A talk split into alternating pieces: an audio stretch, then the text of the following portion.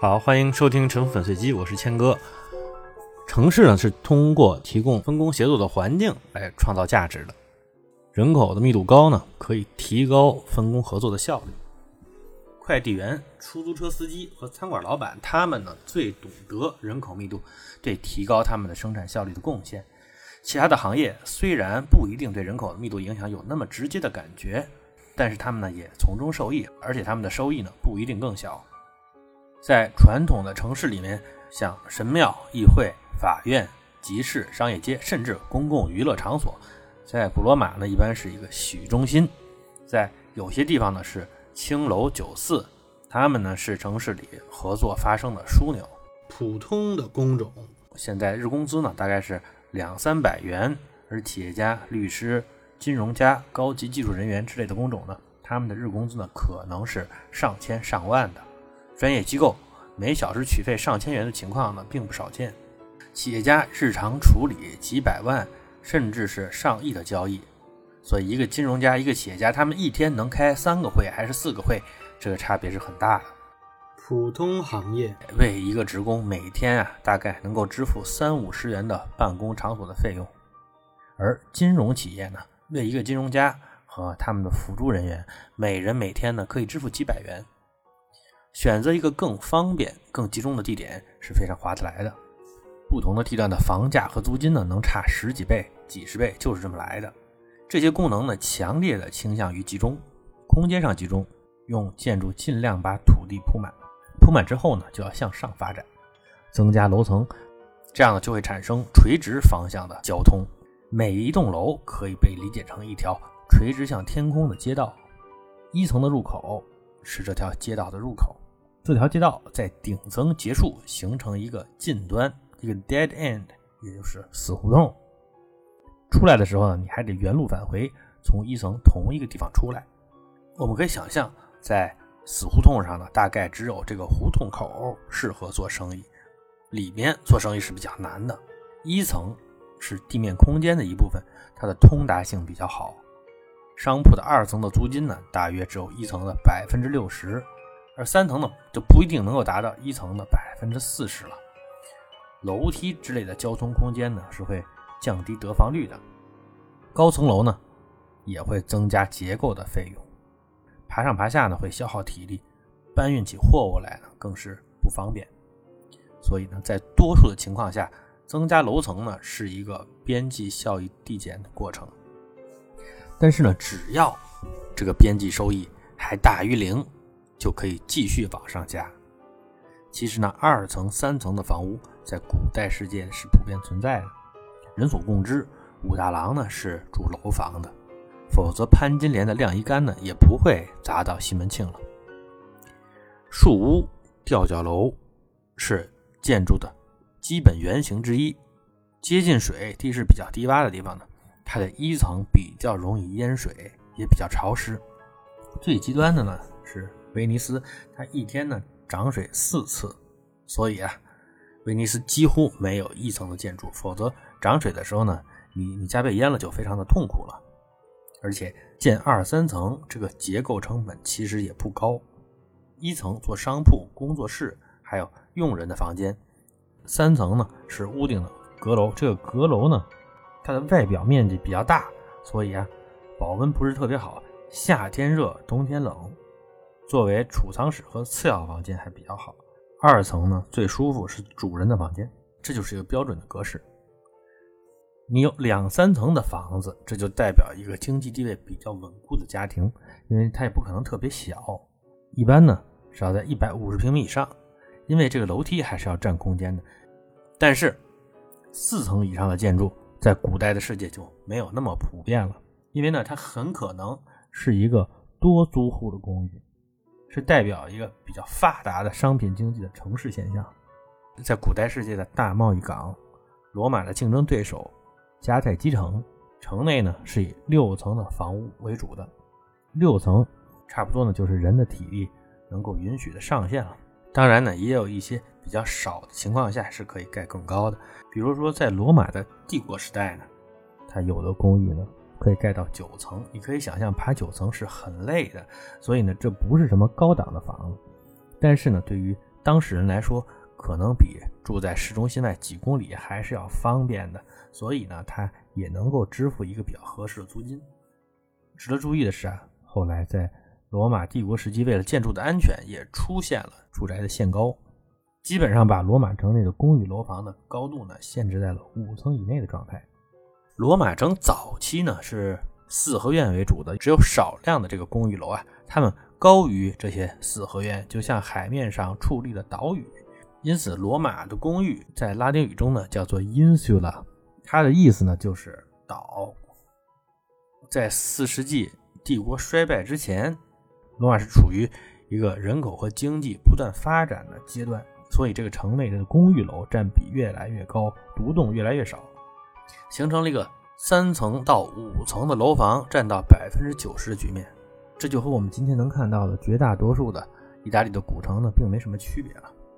在前工业时代的佛罗伦萨、锡耶纳、威尼斯、比萨、博洛尼亚，也都是这种。三层到五层为主的状态，即便是一八八一年的纽约，还很少有建筑是高于六七层的。这就反映了在那个技术条件下，建筑类型漫长演化形成的一个准平衡态。这种状态下的城市，处于一种建筑覆盖率很高、人口密度也相当高的状态。中心区和商业区建筑覆盖百分之四到八十的土地，空地很少。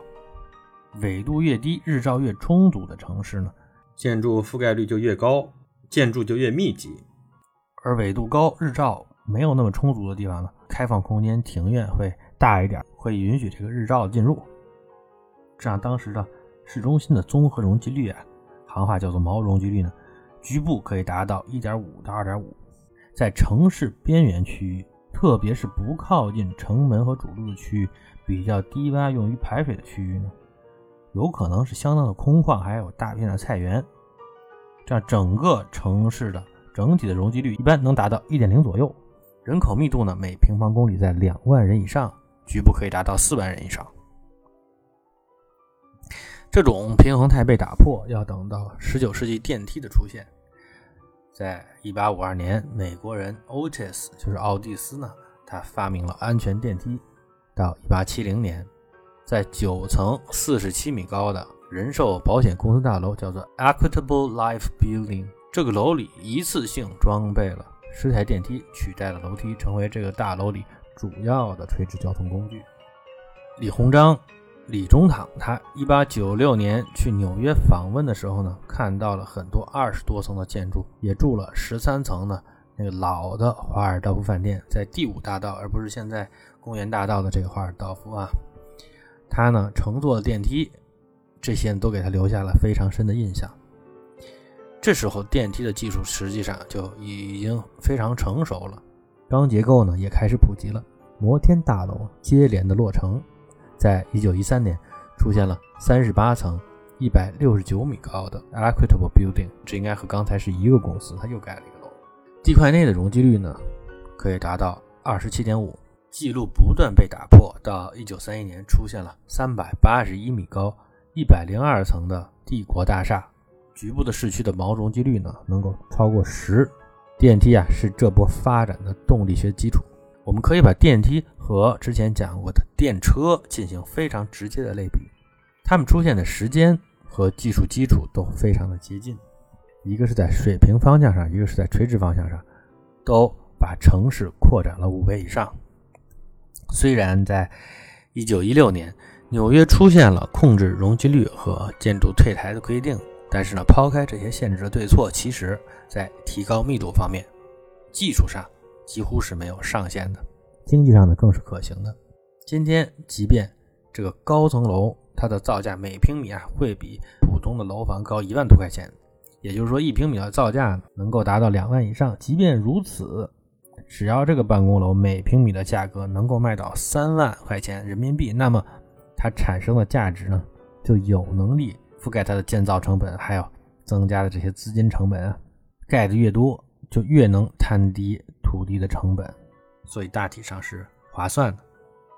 当然，办公楼能够稳稳的卖到三万块钱以上的地方其实是不多的啊。在电梯出现之前，越高的楼层呢就越便宜，因为要爬上去嘛。在电梯出现之后，越高反而变得越贵，因为视野更好，大家呢争相盖高，还出现了像在电影《魔鬼的代言人》里面描绘的那种顶层豪宅 （penthouse） 这种概念。这个呢还是次要的，更重要的是，电梯提高了传统市区的紧凑度，缓解了向郊区发展、占据更大国土空间的压力。它也缩短了城市整体的出行距离，提高了公交系统的效率，降低了对机动车的依赖性。电梯和楼梯呢，构成的这个垂直交通，它和汽车郊区里的近端路或者城市里的死胡同，从拓扑角度上说呢是同构的，所以呢它们也有类似的特点。上下楼梯或者电梯的人。他的目的地或者是出发地呢，都是这个单元里的住户，没有外边经过的，也没有在里面闲逛的，所以在这种近端上的人流呢不会太大，碰到人的概率呢不是特别的高。在某些年代呢，它呢是一个治安犯罪高发的空间。随着物业管理和门禁的出现呢，目前这个问题基本得到了解决，但是呢，它也会增加维护成本了。此外呢，如果是一个住宅楼，它和郊区的近端一样，各户都是这种同质化的居民，他们彼此之间呢不存在天然的协作和交易，他们的关系和村镇里面的商户之间的关系要松散得多，所以呢，他们组成的这个业主委员会也是一个生人构成的组织，是一个比较生硬的，天然的组织力呢就会比较差，不利于管理他们共有的这栋楼。所以呢，在团地、在经济适用还有其他的集合住宅里，管理不善和生活品质衰退呢，是一个比较普遍的现象，威胁着居民的长期利益。人们呢，要付出很大的努力来和这种倾向来对抗。有一个比较有名的案例是1950年代建设的，在美国圣路易斯市里面的一个廉租房小区 Preet Eagle。这个小区里呢，是三十三栋十一层的大板楼。和现在今天的中国小区呢像极了，一共是两千八百多户。因为治安不好呢，入住率越来越低，大量的空置变成了旺达尔主义行动，也就是搞破坏的场所。很多住户的这个玻璃啊都被人砸坏了。这个过程呢逐渐变得不可逆。所以这个小区呢，它建成还不到二十年，到了一九七二年就被整体爆破拆除了。这可以说是历史上。把电梯楼房作为社会工程而失败的最惨烈的案例。其实呢，把电梯楼房当成社会工程道具的祖师爷，天才的瑞士建筑师 Le Corbusier 科布西耶，早就对我提出的这个高层楼是盲肠近端的这个问题啊，给出了他的解决方案。在他的名作《马赛公寓》里，他设计了一个垂直混合的方案。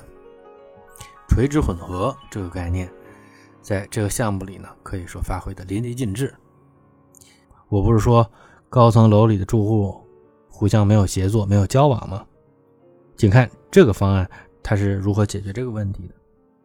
它的一层呢，是一个很有英雄史诗感的这样一个架空空间啊，一个架空层，只有一个入口，没有什么其他的东西。一般我们一层是做商铺的，但是这个设计呢，它故意的没有这样做。二层和三层呢是这种跃层的公寓，很有特色。公寓的室内呢，有这种城市联排住宅的感觉。因为是跃层，所以呢，这两层呢，它实际上是这个建筑的第二层到第七层，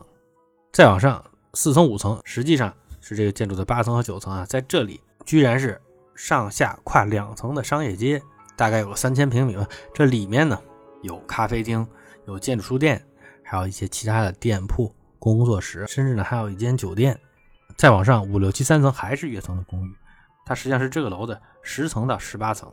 再往上，屋顶平台是最有意思的，有幼儿园，还有一个展览演出用的多功能厅。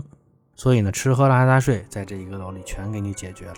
让大家呢有在这个楼里就上上下下去不同的地方的机会，也有这个社交的空间。这是一个很精致、很妙的方案，但是呢，它的比例感有一点小小的问题。比如说，这个楼里如果是住满了的话，是三百三十七户。按照这个人口比例呢，一般只会有十几个幼儿园年龄的小朋友，所以呢，他们不太能支撑起来一个符合经济规模的幼儿园，还需要有一些外边的孩子来报名入园才行。另外，这个楼它不在一层设商铺，在中间设置了商铺，也就是说，他希望能够方便楼里的人，而对楼外边的人就不是那么方便了。但是呢，这些楼里的人他会不会天天去这些商铺呢？现实当中不会的，因为像这种三四千平米的商业街，它提供不了什么特别有竞争力的业态。在马赛这种大城市里面呢，还有很多其他的选择，所以呢，住户们不会只去用楼里的这些商业。所以目前呢，楼里的这些商业和酒店，它主要是靠接待参观建筑的客人来生存的。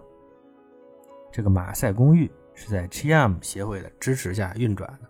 带有很强的建筑学展示和社会实验的性质。从实际情况和我们的经验来判断呢，这种小而全的建筑，它应对不了现代社会的这种大规模的分工，提供不了一种特别有竞争力的经营方式。所以呢，看起来一个可能的。更合理的解决方案呢，就是更大体量的住宅，然后配上更大体量的商业、文教、体育的配套，它们组合在一起，有可能会形成一个经济规模。这个概念呢，再走一步，就会通向巨构了。巨构呢，英文叫做 megastructure，也就是一座建筑，就是一座城市、一个公社、一个小共同体。它呢，也是现代主义乌托邦建筑实验的一部分。存在那种呢，要一步到位的去设计一种公社式的生活方式的冲动，在现实中呢，这样的案例暂时还没有特别成功的。吴宁说，去购呢，实际上也不可能一步到位，它需要漫长的调整，而且呢，这个生态系统它不会是自足的，一般呢，更应该是这个城市里的一个有它偏重和强调的这样一种业态组合。用另外一个词儿说呢，它就是一个城市综合体，就像柏林的波茨坦广场、伦敦的金丝雀码头、国王十字车站、纽约的中央车站、哈德逊场、哈森亚尔这几个项目，似乎呢是这方面比较好的案例。然而呢，他们和巨构那种武断的乌托邦的思路其实是恰恰相反的，采用的是进行更广泛的合作和协调的这样一种工作路线，存在着。很多利益相关方的复杂博弈要经过几十年的周期，它不是那种大笔一挥想干嘛就干嘛的那种工作方式。我们现在看这几个项目，它们其实是非常复杂的，往往是地上几十层，地下呢可能还有十几层，组织了非常多样的功能。另外呢，又结合了公交和铁路系统，最后能把综合的容积率做到十以上。而且呢，还能保持一个相对舒适、相对符合人性的室内外环境。这些项目目前呢，是体现人类历史上城市建设组织能力的这种标杆项目，可能也是更符合城市发展方向的。这就是本期的沉浮粉碎机，感谢您的收听。